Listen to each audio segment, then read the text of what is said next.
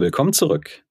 Heute spreche ich mit Stefanie Bibel zum Thema Discovery. Was bedeutet Discovery für Stefanie? Wie grenzt sich das Ganze von Qualifizierungs ab? Und wie unterscheidet sich Discovery eigentlich zwischen Startup Sales und Enterprise Sales? Und finally, warum brauchst du eigentlich noch ein weiteres Discovery Framework? Und damit viel Spaß bei der heutigen Folge.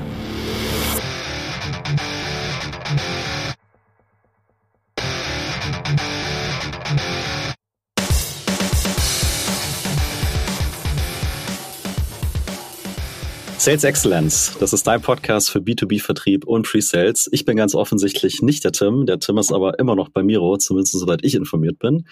Dafür bin ich immer noch Jan, Pre-Sales-Leader bei der SAP und heiße dich ganz herzlich willkommen zu einer neuen Folge. Die heutige Folge wird gesponsert vom Disco Deck. Tim, marketingtechnisch wirklich überragend. Gute Discovery und Qualification sind für SDR, Sales und natürlich Pre-Sales der Schlüssel zum Erfolg. Läuft das immer perfekt ab? Unsere Erfahrung zeigt, auf keinen Fall. Das Cisco Deck beinhaltet die 60 wichtigsten Fragen rund um Compelling Event, IT-Stack, ROI und fünf weitere Kategorien.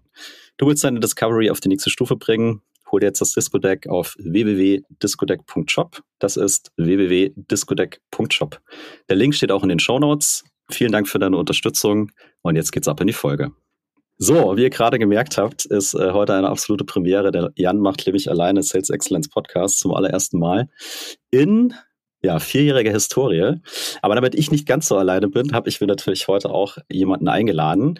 Und sie war im Marketing, im Vertrieb, im Business Development, in verschiedensten Rollen, in der reinen Sales-Rolle, in reinen Business Development-Rolle. Und das ist die letzten 20 Jahre und hat sich gedacht, hey, so 20 Jahre reichen dann auch. Jetzt mache ich mich selbstständig mit der Cross Mastery und helfe anderen, Sachen wie Sales und ähm, Lead-Generierung etc. geil zu machen, mit einem Fokus auf Startups und Grow-Ups, wenn ich es richtig verstanden habe. Und damit, Stefanie Bibel, ganz herzlich willkommen bei uns im Podcast. Hello, hello. und ich freue mich, dass du jetzt nicht alleine mehr bist, ne? Jetzt bin ja ich da. Also hab keine Angst hier. nee, ich, ich habe keine Angst, aber es ist auf jeden Fall eine, eine totale ähm, Premiere. Und vielleicht zum Einstieg, äh, wir haben ja gerade eben schon ein bisschen gesprochen. Mit welcher Stimmung kommst du denn gerade hier an bei uns im Podcast? Ja, war heute auf jeden Fall schon mal ein sehr intensiver Tag, aber das ist bei mir natürlich immer, da ich ja sehr, sehr vielen Menschen tagsüber helfe, besser zu werden im Sales und das erfordert natürlich auch sehr viel Energielevel von meiner Seite. Und bin aber immer sehr zufrieden und sehr happy, aber auch, äh, ja, auch ein bisschen exhausted, aber das ist okay. also die Zuhörerinnen und Zuhörer hören es, ne? du hast ein Lächeln im Gesicht. Ich darf dich ja auch sehen, wir haben ja Video, Video an, also das ist ein großes Strahlen, ein großes Lächeln. Sehr gut, das ist, glaube ich, eine gute Stimmung für unser heutiges Thema. Wir werden uns nämlich ein bisschen über Discovery unterhalten, was den Tim und mich auf jeden Fall schon seit vielen, vielen Jahren sehr bewegt und auch täglich bewegt. Und ich habe ja gerade schon gesagt, du hast einen größeren Fokus auf Startups und, und Grow-Ups. Das werden wir gleich noch mal ein bisschen abgrenzen. Zum Einstieg verrat uns doch mal, beziehungsweise den Zuhörern und Zuhörerinnen, was bedeutet für dich eigentlich Discovery? Das ist so ein Wort in unserer Bubble. Jeder scheint es zu kennen, jeder hat eine Vorstellung, aber was bedeutet es eigentlich für dich? Ja, für mich ist es tatsächlich das entscheidende Meeting. Also das Entscheidendste von allem im Sales-Prozess, das hochgradig unterschätzt wird. Zumindest ist das meine Erfahrung. Ich habe selber auch keine gemacht. Ja. Also vor acht Jahren wusste ich auch gar nicht, was das ist. Das Wort hat es auch, glaube ich, gar nicht gegeben. Zumindest nicht im deutschsprachigen Raum. Und tatsächlich habe ich es auch erst viel später entdeckt dann im Sales, dass es das überhaupt gibt und dass man das so macht oder dass man machen kann. Und es ja, also ich würde für mich wirklich sagen, es ist das Meeting, wo sich entscheidet, ob du den Deal gewinnst oder verlierst. Und wenn du es in einem Satz auf den Punkt bringen müsstest, was ist Discovery für dich? Hei, hei, hei. Also, also entscheidendes Meeting, haben wir, haben wir, haben wir, hast du schon gesagt? Auf jeden Fall entscheidendes Meeting. Also für mich ist die Discovery Tatsächlich können wir endlich mal ein, ein, deutsches Wort benutzen vielleicht. Es ist ja tatsächlich die Bedarfsanalyse, ah. wo ich sehr, sehr tief graben muss. Also sehr, sehr tief. Sehr viel tiefer, als viele Menschen denken. Darüber werden wir auch sicher heute noch sprechen, weil das tatsächlich so der Einserfehler ist, dass man das viel zu schnell drüber geht. Aber in einem Satz gesagt, geht es für mich in der Discovery darum, zu schauen, ob mein Gegenüber überhaupt ein Problem hat und ob ich ganz ehrlich die beste Lösung dafür bin oder auch nicht. Ist ein großes Wort, Ehrlichkeit im Vertrieb. Kommen wir später auch noch dazu. Bevor wir jetzt noch uns tiefer reingraben in das Discovery-Thema, habe ich noch eine, einen, zweiten Aspekt mitgebracht. Ein zweites Wort, also was ich zumindest im Enterprise Sales auch jeden Tag treffe, ist Qualifizierung ne? oder Englisch Qualification. Inwieweit grenzt du denn ab zwischen Qualification und Discovery? Ah, es ist schwierig. Es ist ein schwimmender Prozess, sage ich immer. Und deswegen auch schwierig. Also ich definiere Qualifizierung wirklich von dem ersten Touchpoint, den ich habe, bis zum letzten. Also ich qualifiziere ja eigentlich die ganze Zeit, denn ich will ja die ganze Zeit Dinge wissen, mehr erfahren und qualifiziere den Kunden yes or no, auch von meiner Seite. Das heißt, Qualifizierung tatsächlich ist für mich der gesamte Prozess. Die Discovery-Phase, ich würde es auch eigentlich fast lieber Phase nennen, weil viele interpretieren ja, Discovery ist ein Meeting. Das sehe ich so nicht die Discovery ist eine Phase, vor allem am Anfang, wo ich eben sehr viel herausfinden muss, um dann auch wirklich die richtige Lösung später zu präsentieren. Und ich bin auch ganz stark der Meinung, dass ich die nicht nur einmal mache, sondern mit jedem einzelnen Stakeholder, der in diesem Prozess involviert ist, was sehr, sehr viele nicht machen. Also das sehe ich eigentlich im seltensten Fall der Fälle, dass man das wirklich mit jedem involvierten Stakeholder macht. Und dahingehend, das wäre so meine Abgrenzung und Definition. Es ist nicht so, ich halte es nicht ganz so strikt. Ja, es ist sicherlich auch schwimmend manchmal. Aber ja, so sehe ich es auf jeden Fall nach jetzt vielen Jahren der Experimentierfreude damit.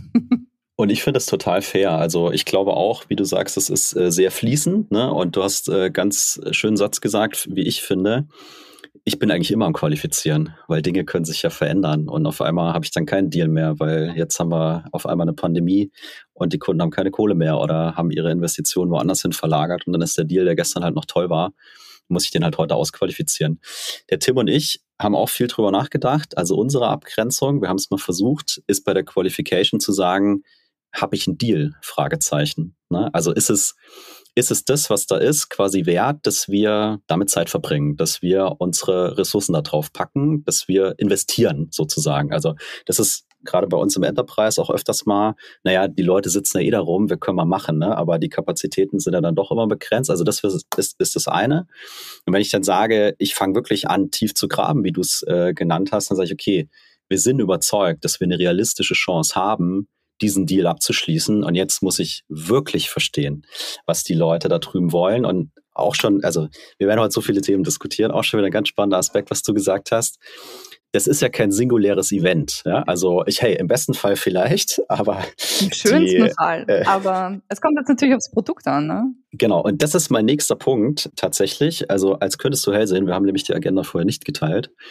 Lass uns noch mal kurz für die Zuhörer abgrenzen, dieses Thema Enterprise Sales, also die großen. Ne? Wir verkaufen an, weiß ich nicht, eine Siemens, ja, und äh, da geht's um Tausende von Lizenzen und so weiter. Oder ich bin halt im, äh, im Startup-Bereich unterwegs und habe vielleicht auch ein einfacheres Produkt, wie du es gerade gesagt hast. Kriegen wir eine, eine Abgrenzung hin, was, was das Thema äh, angeht? Oder sagst du, ist eigentlich gar nicht so entscheidend, ob Startup oder Enterprise Company? Also ich würde sagen, vom Prozess her gehe ich gleich vor. Also ich habe ja auch schon wirklich von Transactional Solution Sales, ich habe alles gemacht, alles kennengelernt und von SaaS und Non-SaaS und wie auch immer. Hm, haben wir alles angesehen und tatsächlich, also ich würde sagen, der Prozess selbst, wirklich zu sagen, okay, ich mache einen Outreach, ich mache dann meine Discovery und gehe früher oder später dann in eine Form von Pitch, Präsentation, you name it. Das würde ich sagen, kann man immer so umsetzen und da ist nichts verkehrt dran. Tatsächlich unterscheidet sich aber die Ausgestaltung dessen und die Länge des Prozesses und die Intensität des Prozesses natürlich enorm nach dem Produkt. Und auch in der Startup-Szene, also ich habe genauso Scale-Ups, ähm, die bei mir im Training sind. Auch da verkaufen wir ein Enterprise und auch da müssen wir diesen Prozessen folgen, mehrere Discoveries zum Beispiel zu machen. Wenn ich jetzt aber ein Startup habe, das jetzt ein Produkt hat, ich sag mal so im 10K-Bereich, was du easy verkaufen kannst, was jetzt keine, was die modularen Adaptionen und schieß mich tot alles an sich hat, sondern ein sehr klares Produkt, easy to sell, dann kann man zum Beispiel schon in so einem Zwei-Schritte-Approach das auch wirklich runterclosen, wie ich immer so schön sage. Und du hast halt dann, hey, Outreach, Discovery, hast dann deine Präsentation, schickst das Angebot, kriegst es unterschrieben, Retour, that's it, ja. Also im Transactional Sales würde ich sagen, ist es ein sehr klarer, zackiger Prozess. Und je enterprisiger ich werde und je größer und je modularer und anpassbarer mein Produkt, je mehr Optionen ich dem Kunden auch gebe, desto länger zieht sich das Ganze. Desto mehr Stakeholder, also je teurer vor allem auch, also Average Deal Size spielt natürlich auch eine Rolle, weil je teurer ich bin, desto mehr Stakeholder habe ich am Tisch und desto mehr verändert sich auch die Disziplin Sales. Also ein Enterprise Seller ist sicherlich ein anderer Seller als ein SMB Seller. So, SMB wäre Small and Medium Business. Ja, sorry. ne, alles gut. Du hast auch gerade äh, sch schön gesagt Scale-Up. Ich habe die ganze Zeit von Crow-Ups geredet. Ähm, ah, ist alles okay. Die, die gibt es, glaube ich, gar nicht. Also das Richtige ist natürlich. Doch, ist doch, die gibt's. Also nach Scale-Up kommt äh, die Grown-Ups, weil du ja dann, also dann bist du aber schon richtig, also dann bist du schon richtig am Durchsteigen. Ja. Also da geht's schon gescheit ab. Dann nennst du dich Crown Up, weil du noch nicht Enterprise heißen willst. ja, genau, das auf jeden Fall. Weil du noch cool, weil du noch für den coolen Kids mitspielen willst, ne? Okay, jetzt waren viele spannende Punkte drin. Also eine Sache, die ich jetzt aus dem aus dem Enterprise äh, Sales kenne, ist, ich glaube, die Studie ist von Gartner, äh, die Komplexität von so B2B äh, Interaktionen steigt stetig an. Und wenn heute ich an Enterprise oder im Enterprise-Bereich verkaufe, Software zum Beispiel, wo ich primär herkomme, dann hast du mittlerweile so zwischen ja, 15 und 20 Stakeholder, die in diese Kaufentscheidung in irgendeiner Art und Weise involviert sind. Also das hat eine unglaubliche Komplexität aus meiner Sicht. Und dann hast du gesagt, Produkt, ne? Wenn ich was kleineres oder niedrigpreisigeres habe, ist das vielleicht nicht ganz so komplex, aber du hast vorhin auch gesagt, man unterschätzt, mit wie vielen Leuten man eigentlich reden sollte um erfolgreich zu sein. Also das könnte ich mir vorstellen, ist so, so eine Geschichte, wo es intensiver wird. Und im Enterprise gibt es auf einmal für ganz viele verschiedene Dinge separate Rollen. Also das, was im Startup vielleicht so nach meiner Erfahrung der Sales einfach noch so mitmacht, ja, habe ich auf einmal im Enterprise einen Bitmanager und einen Angebotsschreiber und also was auch immer ich da für Rollen habe, was ja auch wieder eine große Komplexität birgt, weil das muss irgendwie alles gemanagt und organisiert werden. Gehst du das mit oder?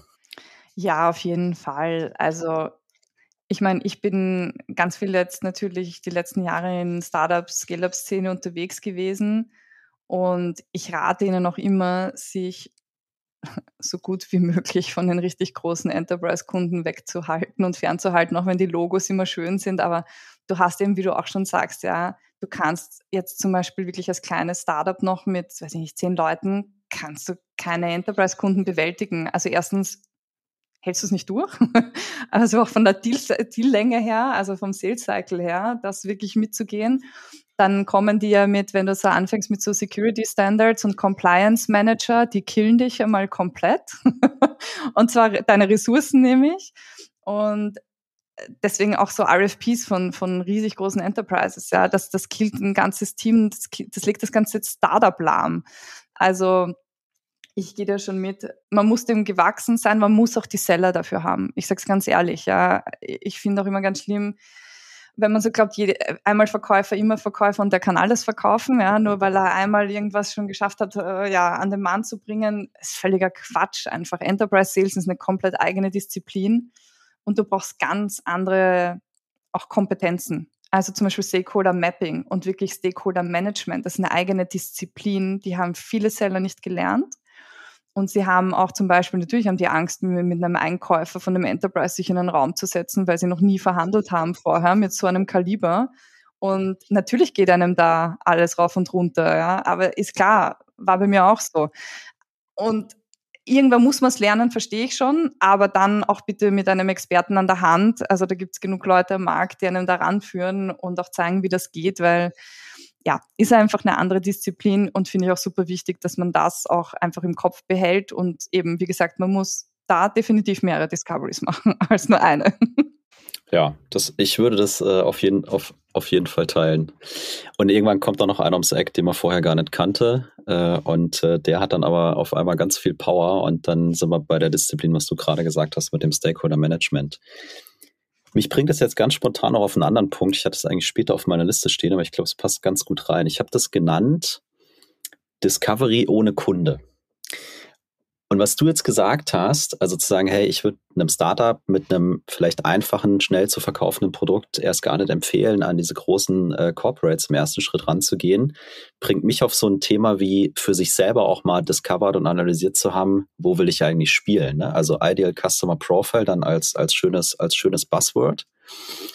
Und damit könnte ich ja sicherstellen, dass ich dieses Thema Qualifizierung, was wir gerade hatten, und Discovery sehr intelligent verbinde, nämlich meine Zeit nur da anfange zu investieren, wo ich sage, hey, das ist ein perfekter Match. Und um es jetzt auf Discovery zu übertragen, wie erlebst du das, bevor ich überhaupt mit irgendwem spreche? Was kann ich denn als Sales vorher schon tun und eben Discovery ohne Kunde betreiben? Oh ja, da gibt es tatsächlich ganz viele Dinge, die man tun kann. In der Vorbereitung dessen fällt mir gleich mal so eine Sache auf, die ich auch sehr, sehr oft sehe, dass die, egal jetzt ob SDRs, Account Executives, wer auch immer den Outreach macht. Das ICP, das du hier so schön erwähnt hast, das ist schon mal das, das erste Problem, was ich bei den meisten leider sehe. Denn das ist entweder nicht definiert oder nicht gut genug definiert. Und deswegen rennen die Seller in alle möglichen Richtungen und schreiben alle möglichen potenziellen Kunden an, die sie glauben, die potenziell super sind. Aber mit einer, ja, mit ihrer eigenen Brille halt einfach und ohne jegliche Guidance und entsprechend sind auch die Ergebnisse. Also ich glaube, die erste Quality Gate, bevor wir überhaupt über Discovery sprechen, ist das ICP wirklich zu definieren und dem Team Target Account Listen wirklich zur Verfügung zu stellen und sie, sie nicht, vor allem wenn es Juniors sind, nicht selber bauen zu lassen. Ja, bitte auf gar keinen Fall. Geht's rein, macht eure Hausaufgaben als Leader und gebt einfach euren Talenten die Power, dass sie in die richtige Richtung schon mal gehen und dass sie sich das nicht selber zusammensuchen müssen. Dass sie die Tools an der Hand haben, um schnell Daten zu generieren und auch wirklich gute Daten zu haben, um den Outreach gut zu machen. Wie kann ich jetzt mein Team gut darauf vorbereiten, ohne mit einem Kunden zu sprechen? Tatsächlich gebe ich immer als Tipp, Erstens, ruf fünf Kunden dieses Startups an, die jetzt schon Kunde sind. Da ist ja nichts verhauen. Ja, die sind schon Kunde, da kann man nichts kaputt machen. und ruf die einfach mal an und mach ein Interview. Und da kann man nämlich wenigstens ein Interview machen, weil das ist genau das, was wir dann in der Discovery nicht wollen. Aber tatsächlich geht es darum, sich wirklich diesem ICP auch mal anzunähern und zu sagen, hey, was habt ihr vorher eigentlich für Herausforderungen gehabt? Mhm, mit was seid ihr zu uns gekommen? Was habt ihr euch alles angesehen? Und wieso habt ihr euch dann für uns entschieden? Erstens kann man da wahnsinnig viel lernen. Man kann auch schon eben raushören, was sind die Dinge, die dieses ICP bewegen. Warum haben sich die letzten Endes für uns entschieden? Und man hat ganz viel, also ja, eigentlich Munition dann, um schon mal gut gerüstet in die Discovery zu gehen und sagen, hey, voll spannend, ich habe letztens genau mit einem Kunden von uns wie euch gesprochen, die hatten die gleiche Herausforderung und jetzt haben die mir gerade erst erzählt, dass sie innerhalb von drei Monaten das und das und das bewirkt haben. Äh, Wäre wahrscheinlich auch für euch spannend, da mehr zu erfahren, oder? Hey, und schon habe ich eine Story für meine Discovery. Also da schlage ich eigentlich sehr Fliegen, sehr viele Fliegen mit einer Klatsche so. also das könnte, kann ich zum Beispiel jedem empfehlen, was die Vorbereitung angeht. Und ein zweiter Tipp, den ich auch geben kann, das mache ich sehr gerne, wenn ich mir ja, Startups und Scale-Ups anschaue und ein bisschen reinbohren darf. Ich rufe verlorene Deals an. Das ist auch eine sehr schöne Übung, weil da ist ja auch eh schon der Zug abgefahren. Da kann man auch nichts kaputt machen. Und tatsächlich hat das auch sehr viele schöne Nebeneffekte, wenn man erstens mal jemanden anruft und sagt, ich weiß, es ist damals nichts geworden, ich würde aber gerne mehr erfahren, warum nicht und mir dann Feedback anhören. Spannend ist nämlich, dass das meistens niemals niemand macht und diese Momente oft dazu führen, dass es doch noch ein Deal wird. Also ich habe so schon einige Kunden zurückgeholt, weil sie sich erstens auskotzen konnten, weil es oftmals Missverständnisse waren, weil vielleicht ein Seller zu pushy war oder eben die Chemie nicht gestimmt hat, warum der Kunde nicht gekauft hat und plötzlich ein sympathischer Mensch da sitzt, der einfach sich kümmert und den es interessiert und der dir zuhört. Und manchmal braucht es gar nicht viel mehr. und das ist tatsächlich auch etwas, ich habe da schon echt einige Kunden wieder reanimiert, die schon tot geglaubt waren. Und das ist, ja, zwei Fliegen mit einer Klatsche kann man auch gleich quasi Kunden holen, obwohl man eigentlich nur Recherche betreiben will. Ja, ich stimme dir absolut zu und ich glaube, es wird zu wenig gemacht und es birgt Potenzial und es hat noch einen Effekt für die, für die Discovery, weil du spitzer werden kannst, weil du bessere Fragen machen kannst.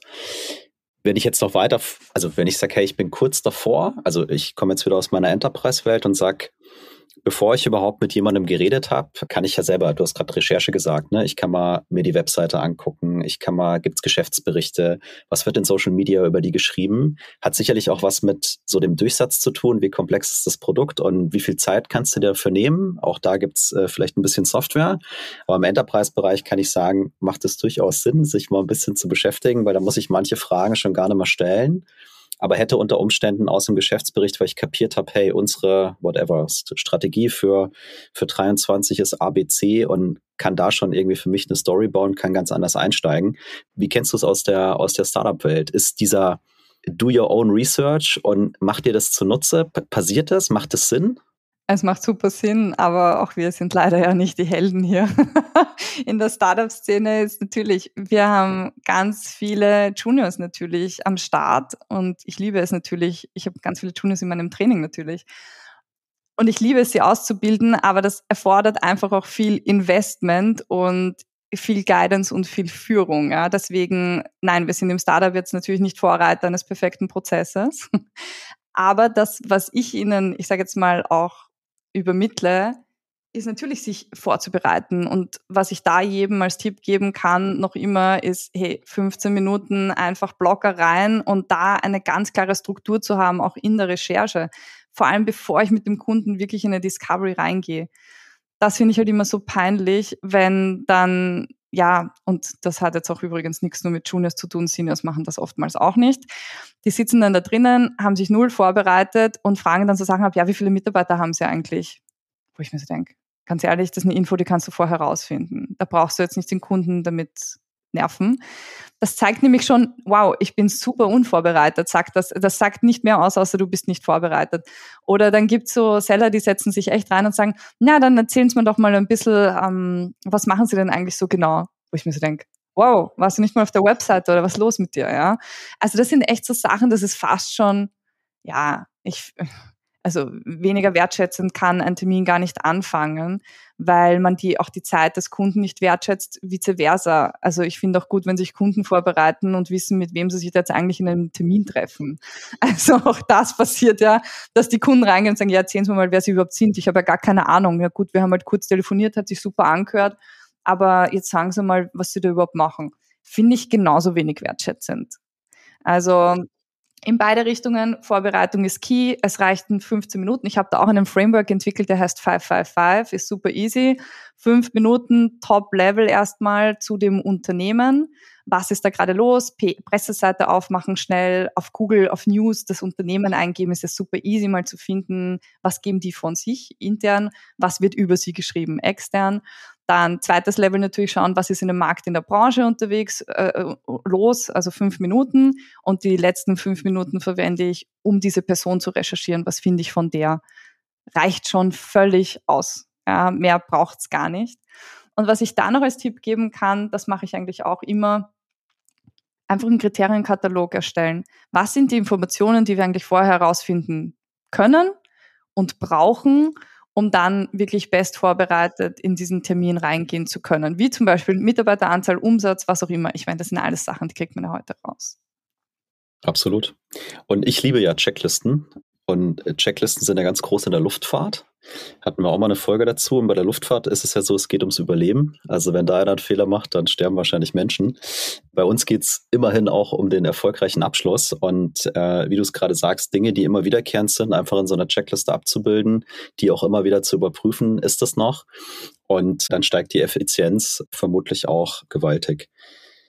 Also freut mich, das auch so zu hören dass sich das auch mappt, ja. Vielleicht investieren wir im Enterprise ein bisschen mehr Zeit in diesen Research vorab.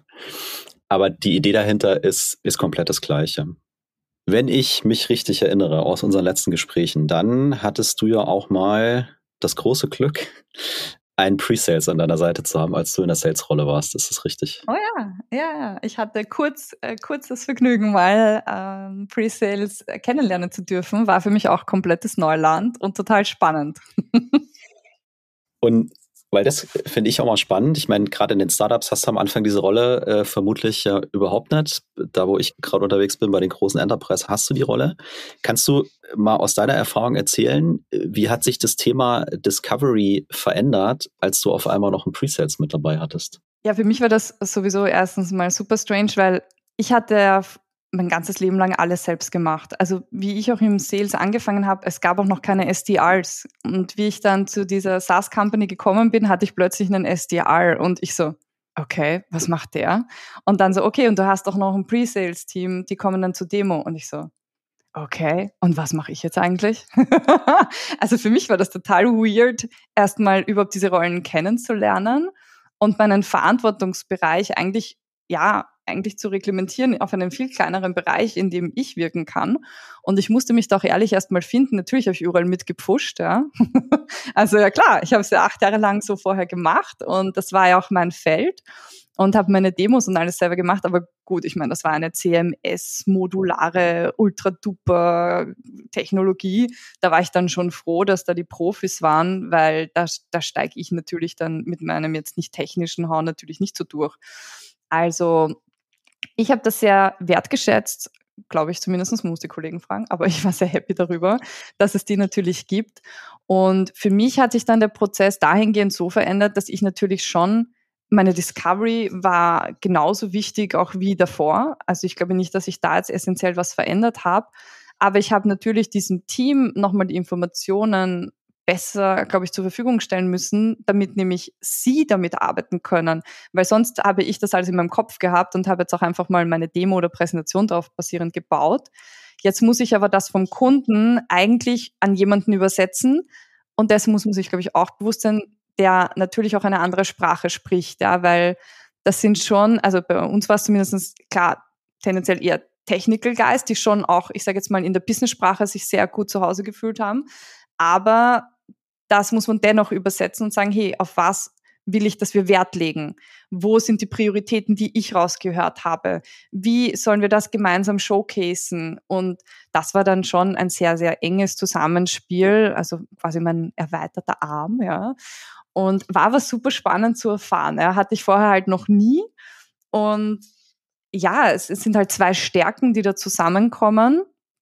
Und wenn man das, glaube ich, richtig eng miteinander macht, ja, dann ist das äh, ja wie Geburtstag und Weihnachten zusammen, ja, für den Kunden auf jeden Fall, weil du halt einfach die doppelte Ladung Kompetenz hast. Und jetzt hast du gesagt, du hast diese Dinge aufgenommen und dann übersetzt für deinen Presales. Kannst du das noch mal ein bisschen auseinandernehmen? Also, was ich spannend finde, ist, hast du wirklich immer nur du die Discovery gemacht und dann eine Übersetzung geliefert oder habt ihr zusammen Discovery gemacht? Nein, tatsächlich war ich alleine in der Discovery deswegen musste ich das dann auch sozusagen wirklich so, also meine Minutes waren sicher tiefer gehender als jetzt, wenn ich es ganz alleine mache. Das ist schon mal so die eine Änderung gewesen. Und dann hat es eben ein Meeting gegeben, weil es, es konnte auch sein, dass nach der Discovery sich rausstellt, hey, das ist jetzt nichts. Ja. Und dann wäre es ja auch verschwendete Ressource von dem Pre-Sales-Team. Deswegen, glaube ich, war es bei uns dann eben auch so aufgesetzt. Das heißt, ich habe dann ein internes Meeting gehabt mit dem Pre-Sales-Team. Dann ist mir auch jemand vom Team zugeordnet worden, vom Head dort. Und dann haben wir uns wirklich in die Tiefe damit beschäftigt, was ich jetzt da alles rausgehört habe, was ich glaube, was wichtig wäre, was wir zeigen und was auch wichtig ist, was wir nicht zeigen. Und ja, die Jungs ein bisschen von der Produktverliebtheit wegzukriegen. Ja.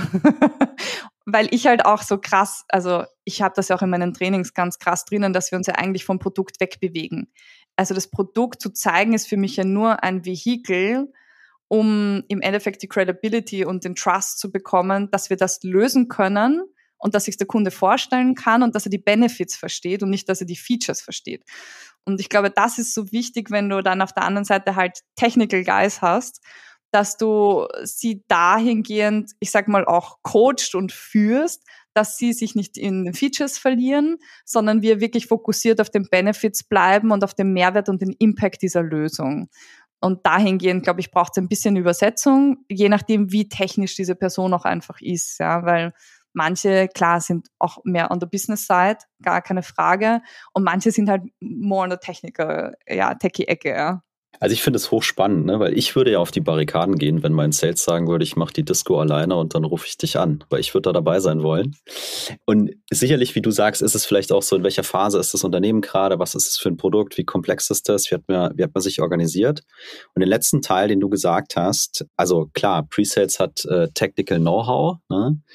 und je nachdem, wie, wie schneide ich Qualification und Discovery, Aber mein Anspruch an Presales ist genau das, was du gesagt hast, so Business Talk. Ne? Ich muss irgendwie, wie funktioniert hier Wirtschaft? Wie, wie verdient mein Kunde eigentlich sein Geld? Und wo ist der Schmerz? Und wie können wir Mehrwert liefern? Und also das wäre mein Anspruch auch an den Presales. Und dann glaube ich, würde ein Presales auch sagen, hey, Stefanie, ist super, dass du das alles schon äh, gemacht hast aber ich, vielleicht, ich wäre gern dabei, ne? Oder wie, wie können wir das? Also ich finde es total spannend und auf der anderen Seite äh, finde ich es äh, bombastisch, wie du es anscheinend aufgezogen hast, weil so dieser, dieser generalistische Vorwurf, den du von vielen, zumindest Enterprise äh, Presellern hören wirst, ist sowas wie, ja, da kommt der Sales und schmeißt mir so eine Opportunity äh, irgendwie über den Zaun und sagt, ja, ja, ich habe mit dem Kunden schon mal drei Takte gewechselt, nächsten Dienstag Demo.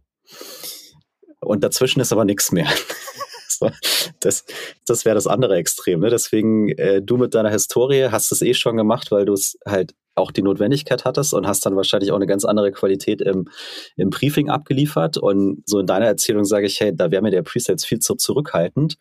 Da gibt die Rolle doch wesentlich mehr her und dann sieht man auch wieder, was da für eine riesige Bandbreite eigentlich, eigentlich drin ist in der Geschichte. Ja, ich glaube, es hat immer seine Vor- und Nachteile. Du willst halt deine Ressourcen natürlich auch sehr gezielt einsetzen. Und wenn ich jetzt, keine Ahnung, da fünf Termine die Woche habe und jedes Mal den Presales schon mitschleife, ist das natürlich auch Ressourcenverschwendung, wenn es dann nichts ist. Ich glaube auch, man muss da so ein bisschen seinen Weg finden, wie es fürs Team auch am besten funktioniert. Also Flexibilität ist da, glaube ich, key. Ja, und ich merke auch da, dass es wahrscheinlich wirklich Startup und, und Enterprise einfach nochmal ein Unterschied ist, weil ich glaube, das, was vielleicht bei dir schon Discovery heißt, das wäre bei mir im Enterprise noch Qualification. Also make sure there is something. Und dann ruf mich an. Und die Komplexität der Lösung unterscheidet sich unter Umständen auch, wobei so ein CMS schon äh, tief auch gehen kann. Ja, also ja, das war schon ein komplexes Ding und das vor allem ein teures Ding. Also das, äh, ja, das war eine ganz kleine Zielgruppe, die ich da damit ähm, behelligen durfte. So, jetzt haben wir, ich glaube, noch zwei Sachen. Also eine Sache ist auf jeden Fall, ich habe jetzt lange überlegt, ja, du hast vorhin mit dem Graben und so weiter erzählt und wir haben jetzt schon viele Good Practices gehört. Aber ich dachte, erzähl doch einfach mal den Zuhörern deine drei größten Fuck-Ups ever in deiner Karriere zum Thema Discovery. Oh Gott, das weiß ich gar nicht mehr. Also ich glaube, Fuck-Up Nummer eins, ah, wobei, oh ja, mir fällt gerade noch einer ein. Also Fuck-Up Nummer eins äh, war sicherlich, dass ich keine Discovery hatte. Und zwar über viele Jahre hinweg nicht, weil ich das gar nicht kannte. Und ja, da kam auch nichts dafür. Es erzählt einem halt auch keiner, dass sowas überhaupt gibt. und ich habe es dann auch erst über die Jahre, ich weiß, ich kann mich leider nicht erinnern, wer es mir dann beigebracht hat oder gezeigt hat oder erzählt hat. Ich habe dann auf jeden Fall den Unterschied sofort gemerkt. Ich konnte mich halt viel besser auf Termine vorbereiten. Ich wusste viel mehr. Ich konnte mehr auf den Kunden eingehen. Und tatsächlich, glaube ich, ist das mal so Fuck-up Nummer eins, keine Discovery zu haben. Und das ist auf jeden Fall der größte Fehler, wenn man das heute noch immer nicht hat. Kleinen Fuck-up des Lebens, also ich war erst ähm, in einem Training, nämlich mit einem meiner Kunden drinnen, mit einem SDR. Und ich habe, weil eben da plötzlich irgendwie der Chef dazukommen ist, ja, habe ich gesagt, hey komm, ich helfe dir, ist kein Problem, ich komme dazu, mach dir keinen Stress, ich bin dann als dein Backup da. Und wir haben ein Fuck-up, das ist ein Klassiker, finde ich auch, gemacht. Der ist dazugekommen, war komplett ungebrieft, weil sein Team hat sich ja bei uns eingebucht und der liebe Manager ist halt reingekommen, hat erwartet, dass wir da jetzt eine Demo zeigen. Also er hatte nicht die richtige Erwartungshaltung, er wusste nicht, dass wir Discovery machen, es hatte niemand gebrieft. Und wir haben es aber auch nicht hinterfragt und das war unser Fehler. Das heißt, wir sind reingegangen und haben gesagt, ja, also wir haben schon ein Framing gemacht, haben gesagt, ja, wir treffen uns ja heute, um zu schauen, ob das überhaupt die richtige Lösung ist. Und wir haben dann angefangen, natürlich Fragen zu stellen. Und leider ist es auch SDR-seitig, sie war auch noch sehr eben im Training, ja. Es ist halt gleich mal so mit drei Fragen losgegangen, dass es schon so Richtung Interview äh, gleich der Eindruck entstanden ist und ich habe eh schon gewusst, jetzt wird schwierig. Ich also mein Bauchgefühl schlägt dann eh auch gleich an, seins leider auch. Und er dann so, ja, ja, Moment, Moment, Moment, was wird das da eigentlich? Ich habe gedacht, wir sehen da heute das Produkt. Und er war sehr rude, ja, also er war sehr unhöflich und nicht wertschätzend. Und ich habe dann nochmal einen Schritt zurück gemacht, ihm erklärt, was wir da eigentlich machen. Und da, zweiter Fuck-up, muss man auch gleich sagen, zwei gleich hintereinander, deswegen ein schönes Beispiel. Wir haben nicht gefragt, was sie schon über uns wissen. Das heißt, wir sind davon ausgegangen, einfach, ja, okay, passt, die wissen eh, was wir machen. Und dahingehend halt auch zweiter Fuck-up würde ich auch nicht, also lernt man halt immer wieder auch, äh, wenn man schon viele Jahre dabei ist, frage immer, was der Kunde über dich weiß, bevor du anfängst zu quatschen oder Fragen zu stellen. Das sind so die Fuck-ups des Lebens, des Daily Business. Mir gefällt der erste sehr, sehr, sehr gut, weil äh, da spiegelt sich ja noch was anderes drin, wieder wie du sagst, ne? kann man den Leuten auch nur schwerlich einen Vorwurf machen, wenn sie es nie gelernt haben oder sie nie einer erklärt hat, dann heißt es ja für mich als Organisation und im Startup vielleicht noch mehr als im Enterprise, weil die haben für sowas ja Enablement-Teams und so weiter und so fort. Ich muss mir in der Führung und im Management äh, wirklich überlegen, what does it take? Ne? Also was braucht's, damit wir hier erfolgreich sind und was muss ich meinen Menschen an, an Rüstzeug mitgeben, damit es erfolgreich sein kann? Ja, absolut. Ich habe noch einen Fuck-up vergessen, ist keine Methodik zu haben. weil ohne, weil keine, ich hatte auch keine Methodik natürlich, ist mir auch gerade eingefallen. Also ich hatte weder eine Discovery, ich hatte keine Methodik, ich habe das einfach irgendwie gemacht. Ich war, ich war mega erfolgreich. Und das ist ja das Kranke daran. Natürlich funktioniert es auch ohne. Wenn du das richtige Produkt zur richtigen Zeit am richtigen Ort mit der richtigen Zielgruppe irgendwie hast und du den Nerv der Zeit getroffen hast. Aber diese schönen Kriterien haben wir halt nicht immer, sondern wir haben oftmals sehr kompetitives Umfeld, wahnsinnig schwieriger Markt, nicht kein Standalone-Merkmal oder irgendetwas, das auf den ersten Blick ersichtlich ist. Ähm, und wir müssen dann einfach auffallen. Und auffallen kannst du, indem du einen richtig guten Job machst und eine richtig gute Discovery mit einer richtig guten Methodik machst. also ja, das glaube ich ist auch so ein Fail. Wusste ich halt auch nicht. Ja, wusste ja damals auch nicht, dass es Methodiken gibt. Der hat mir auch keiner erzählt. Ja, und gerade halt, wenn du nicht alleine bist, ne? Ich meine, so wie du gesagt hast, klar, ich kenne auch Leute so, also die verkaufen dir wirklich alles. Die verkaufen auch dem Eskimo den Kühlschrank, ja, wie auch immer die das machen, aber sie machen das halt einfach. Es so natural in denen, in denen irgendwie drin. Aber äh, also wenn ich dann mehr Leute habe und irgendwie das so ein bisschen systematisieren möchte, so dann geht's halt nicht ohne Prozess, dann geht's halt ohne Methodik, dann geht's halt ohne Templates, dann geht's halt ohne Blueprints. Und äh, ich komme immer wieder ganz schnell halt zum äh, Leadership und zum Management, weil das sind die Freunde, die sich halt drum kümmern müssen, dass, dass ich sowas dann auch mal ähm, da habe. Ja, also hinterher zu meckern, dass die Zahlen scheiße sind, äh, ist ja schön, aber da muss ich mir halt mal vorher Gedanken machen, wie ich dem entgegenwirken kann. Ja, da haben wir natürlich im Startup so ein kleines Thema, weil es ist ja auch verständlich, die Gründer kommen nicht aus dem Sales, das heißt, sie können den Sales-Leuten auch nichts beibringen, weil wenn du die Materie nicht kennst, wie willst du jemanden das lernen? Und da fängt halt ein bisschen so bei uns im Startup-Bereich der Teufelskreis an, den ich natürlich versuche zu durchbrechen. Das ist ja meine Mission, der ich mich jetzt widme. Aber tatsächlich, ja, wissen die es halt auch nicht besser und man kann ihnen auch keinen Vorwurf machen, weil die Gründer haben es halt auch nicht gelernt. Ne?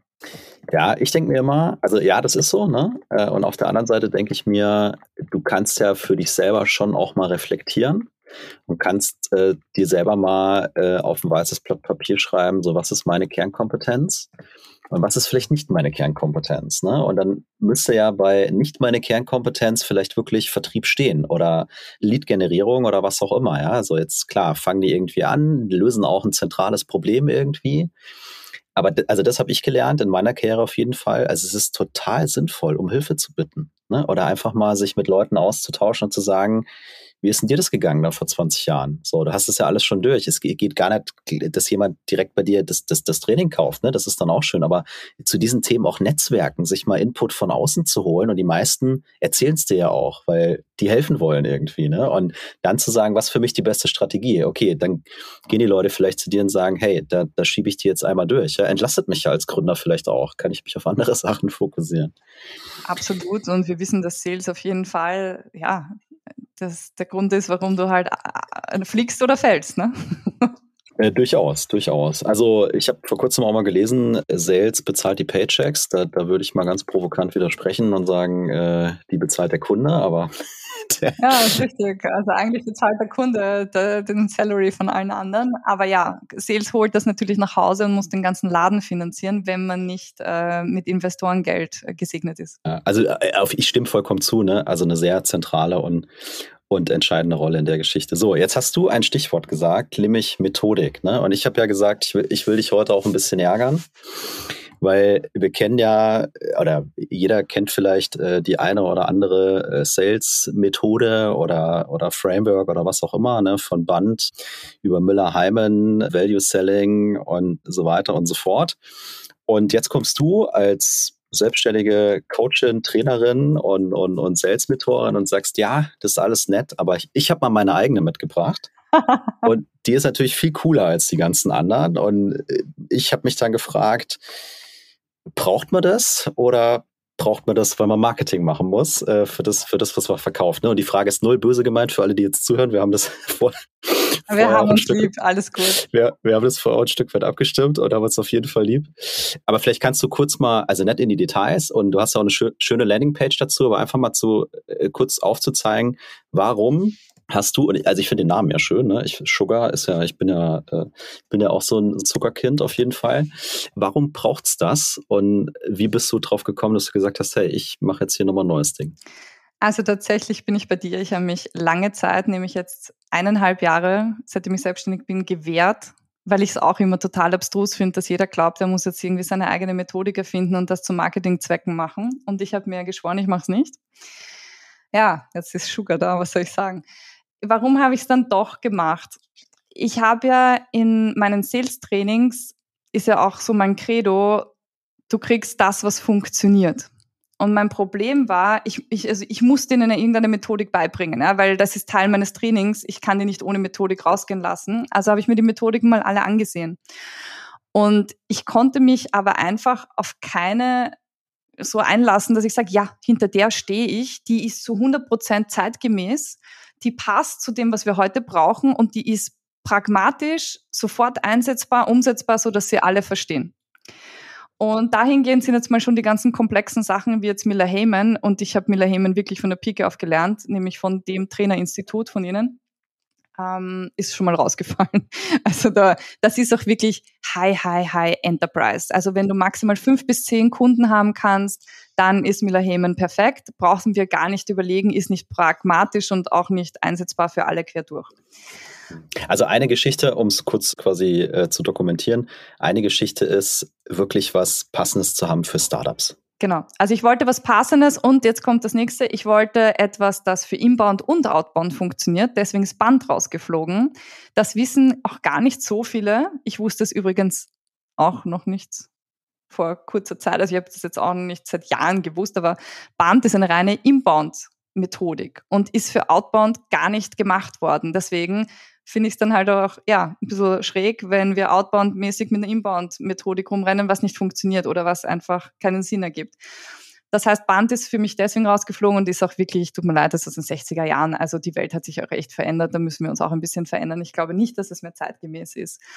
Dann habe ich, aber alles hat was Gutes, ja. Also ich finde, Miller Hemen hat super Komponenten, vor allem auch was die Identifikation des Gaps angeht, ja. Also da haben sie ja vier Zugänge dann habe ich mir ein Band angeschaut, ich habe mir Spin angeschaut, ich habe mir angeschaut natürlich Medic, gar keine Frage, als eine der bekanntesten Methoden. Und das, was mir einfach aufgefallen ist, wir haben aktuell keine Methodik, die inbound-outbound-mäßig funktioniert, die sowohl für SMB und Enterprise funktioniert, da ist Medic halt auch schon bei mir ein bisschen rausgefallen. Wir haben keine, wo sowohl SDRs als AEs mit derselben Methodik über, den, über die ganze Qualifizierung miteinander arbeiten können. Das ist mir auch ziemlich am Nerv gegangen. Und wir hatten auch keine, die wirklich customer-centric ist, weil zum Beispiel Medic ist nicht customer-centric, die ist sales-centric und der Erfinder dessen erzählt das auch, ja. Das heißt, wir haben da die Diskrepanz, wir haben uns halt verändert und wir sind in einem customer-centric World, aber wir arbeiten mit einer Methodik, die das nicht ist. Das ist für mich auch ein Problem.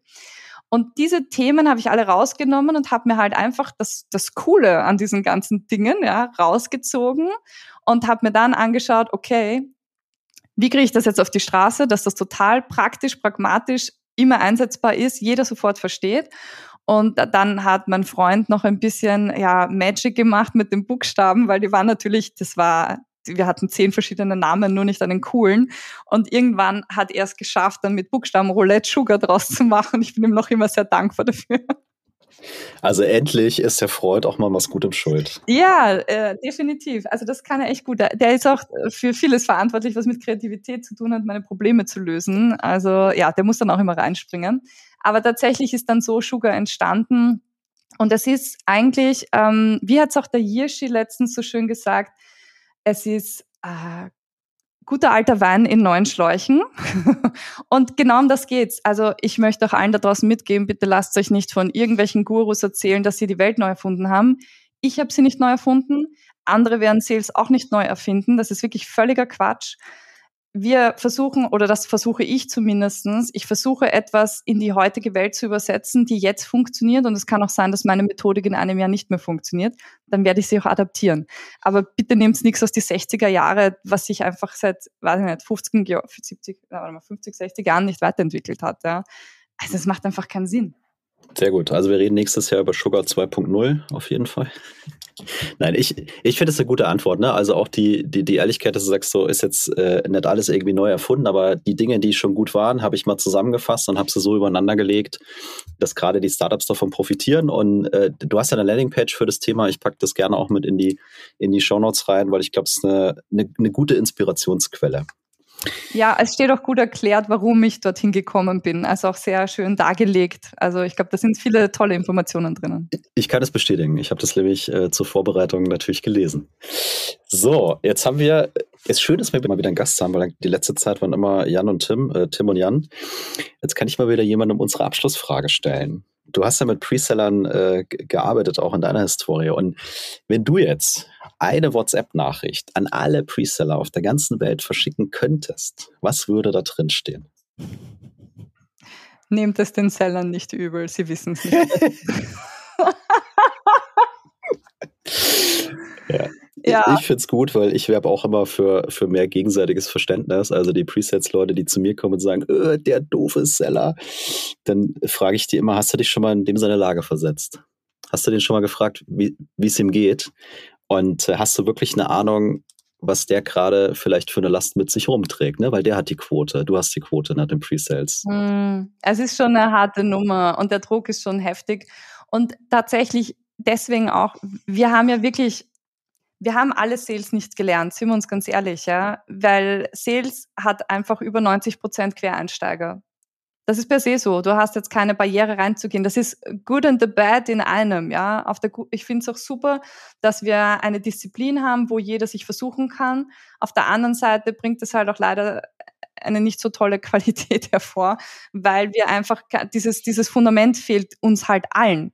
Und das ist auch das, auf was ich mich jetzt natürlich mit meinen Trainings fokussiert habe, allen dieses Fundament zu geben und deswegen auch dieses Verständnis, sie wissen es nicht besser und ich glaube, dass wir da wirklich schauen müssen, wirklich auch dieses Verständnis zu haben und dem anderen auch zu sagen, du, ich finde das übrigens nicht so gut und darf ich dir da mal Feedback geben, damit wir uns beide entwickeln können. Und wenn es ein wirklich guter Seller ist, dann würde dieses Feedback sehr gerne annehmen, weil ich sag's mal so, die A-Player, die auch ich ausbilde, die haben ein Growth Mindset, die wollen Feedback, die wollen ehrliches Feedback, sie wollen sich entwickeln und sie wollen wachsen. Und dahingehend glaube ich, dass äh, ja da der Austausch, die Kommunikation und ein bisschen mehr Verständnis allen wahrscheinlich sicher gut tun würde. Das ist ein schönes Schlusswort und damit bleibt mir noch zu sagen, Stefanie, vielen, vielen Dank, dass du da warst. Na, das hat mich sehr gefreut. Das waren für dich Stefanie und Jan im Sales Excellence Podcast. Das ist nach wie vor dein Podcast für Software, B2B-Vertrieb und Pre-Sales. Wenn du Lust hast, mit Stefanie, aber natürlich auch mit Tim und Jan in Kontakt zu treten, dann machst du das am besten äh, über LinkedIn. Da findest du uns alle drei. Schön, dass du wieder dabei warst und bis zum nächsten Mal. Bye, bye.